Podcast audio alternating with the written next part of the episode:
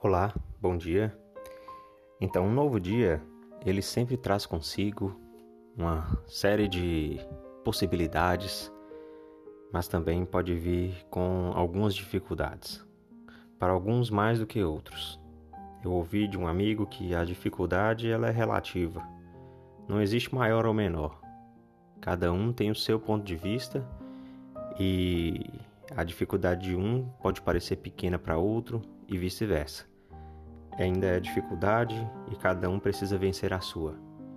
E o que fazer nos momentos de dificuldade e de provações para mesmo assim continuar e seguir em frente fazendo as coisas que precisam ser feitas? Eu acredito em algo chamado esperança. A esperança é um atributo cristão que deve ser desenvolvido diariamente e que nos ajuda nesses momentos. É, o guia Pregar Meu Evangelho diz para nós que a esperança ela se manifesta na confiança, no otimismo, no entusiasmo e na paciente perseverança. Então é muito importante que isso esteja enraizado, porque as dificuldades sempre virão e o que nos restará é essa esperança nas promessas do Senhor.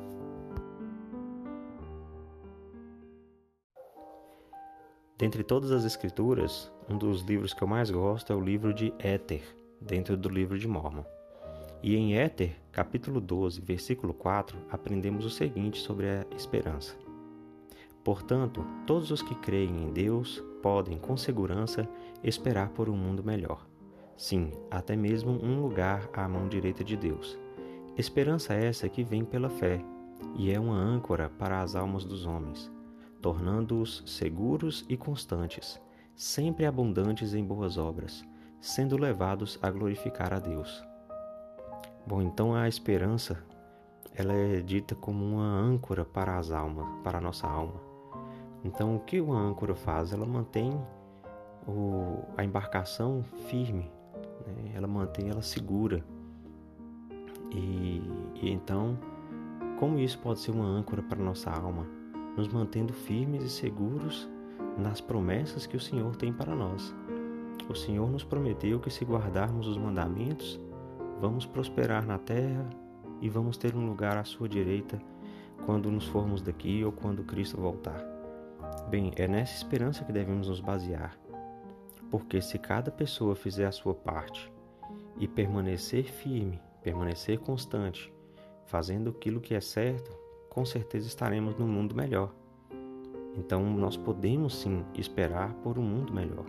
Podemos esperar por todas as coisas que o Senhor tem à disposição para oferecer a seus filhos.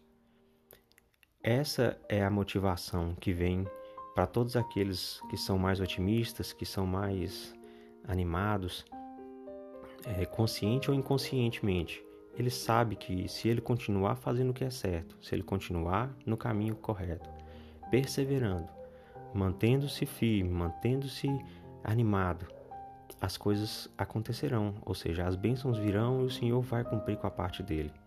É nessa fé que nós mantemos é, a, a, nossa, a nossa atitude, aquele, aquele ânimo de começar o dia e falar, independente daquilo que acontecer de ruim, do que aparecer de ruim na minha vida, eu vou me manter no caminho, eu não vou me desviar, eu não vou me corromper, eu não vou parar de fazer o que é certo. E com essa confiança, com esse otimismo, o Senhor ele vai se cumprir em minha vida, ele vai me encher de paz, de luz e eu vou continuar acreditando que se não foi hoje, será amanhã. E se não for amanhã, vai ser no dia que o Senhor quiser que as bênçãos venham à minha vida.